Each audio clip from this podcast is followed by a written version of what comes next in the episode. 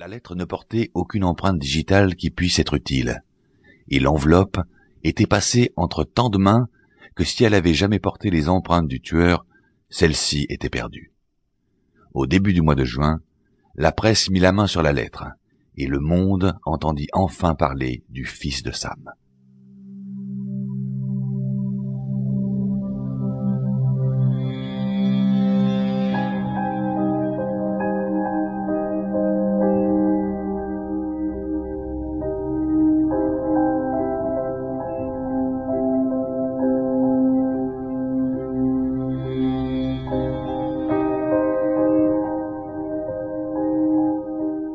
Sam.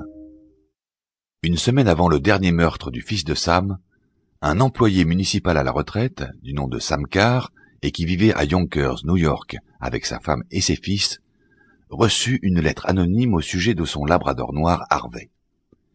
L'expéditeur se plaignait des aboiements du chien. Le 19 avril, deux jours après le dernier meurtre, apparut une autre lettre portant la même écriture. Je vous ai demandé poliment de faire que ce chien arrête de hurler toute la journée. Résultat, il continue. Je vous ai imploré. Je vous ai dit la façon dont ces aboiements détruisent ma famille. Nous n'avons ni paix, ni repos. Maintenant je sais quelle sorte d'homme vous êtes, et quelle sorte de famille vous êtes. Vous êtes cruel et sans gêne. Vous n'avez aucun amour pour vos frères humains. Vous êtes égoïste, monsieur Carr. Ma vie est détruite maintenant. Je n'ai plus rien à perdre. Je vois bien qu'il ne pourra plus y avoir de paix dans ma vie, ni dans celle de ma famille, tant que je n'aurai pas mis fin à la vôtre. Car et sa femme prévinrent la police. Mais tout ce qu'ils obtinrent fut une oreille compatissante. Dix jours plus tard, Car entendit un coup de feu venir de la cour de sa maison. Il y découvrit son labrador noir qui baignait dans son sang. Un homme portant un jean et une chemise jaune s'enfuit en courant. Car se précipita chez le vétérinaire avec le chien, qui put être sauvé. Ensuite, il appela à nouveau la police. Cette fois, les agents Peter Intervallo et Thomas Chamberlain examinèrent les lettres et commencèrent à enquêter. À ce moment-là, les lettres du fils de Sam au capitaine Borelli n'avaient pas encore été reprises par les journaux. Aussi, personne ne pensa à faire le rapprochement.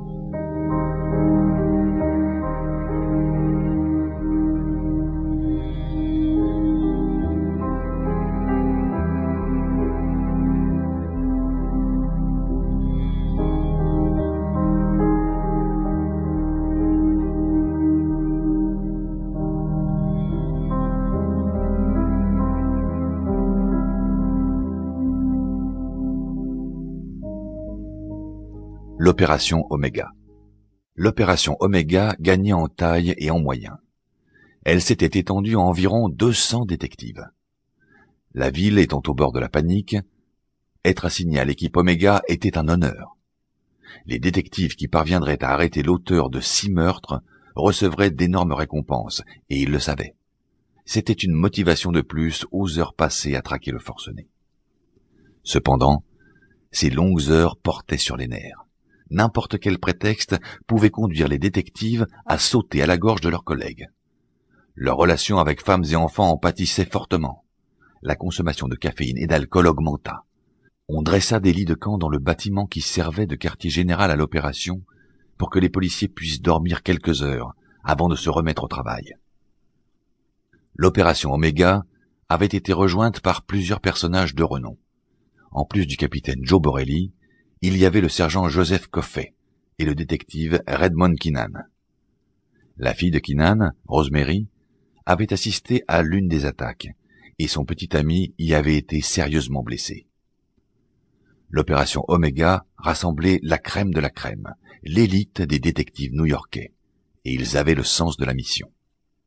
Lorsque le fils de Sam frappa pour la première fois, le 29 juillet 1976, personne ne se doutait qu'il s'agissait des débuts d'un tueur en série. Donna Loria, une brunette de 18 ans, et son ami de 19 ans, Jody Valenti, bavardaient dans la voiture de Jody, près de l'entrée de l'immeuble des Loria, dans le Bronx, à New York. Il était une heure du matin. Les parents de Donna rentraient de soirée. Ils s'arrêtèrent près de la voiture pour lui dire qu'il était temps de rentrer à cause de leur tardive. Donna promit qu'elle les suivrait bientôt.